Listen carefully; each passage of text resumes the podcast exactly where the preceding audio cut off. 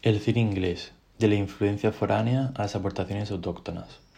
El cine inglés tuvo unos inicios prometedores con la escuela de Brighton, que fue decayendo posteriormente. Dicha escuela fue impulsada por William Paul y estuvo integrada por un grupo de fotógrafos que comenzaron a realizar cine.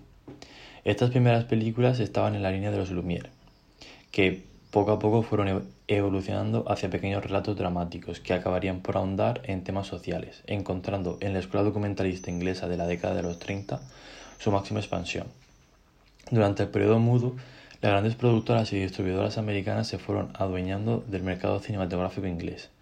A finales de este periodo, la situación de la industria cinematográfica era tan precaria que estuvo a punto de desaparecer hizo necesaria la intervención estatal promulgando en 1927 la Cinematograph Film Act, con el objetivo de disminuir la competencia americana tomando una serie de medidas.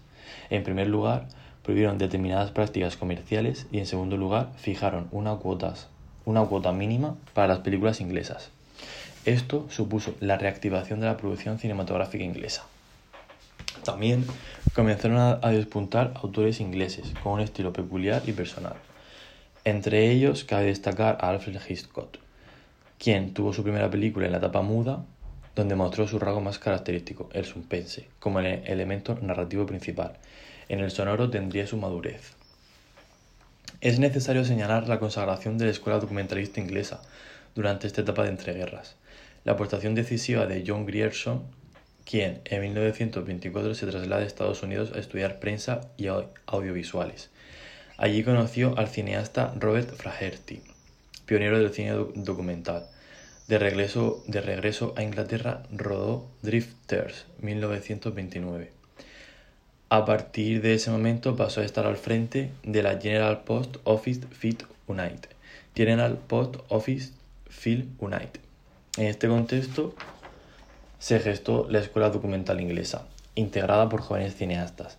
El propósito del grupo era apostar por un cine capaz de ser un testimonio social, una representación de la realidad, de la realidad inmediata.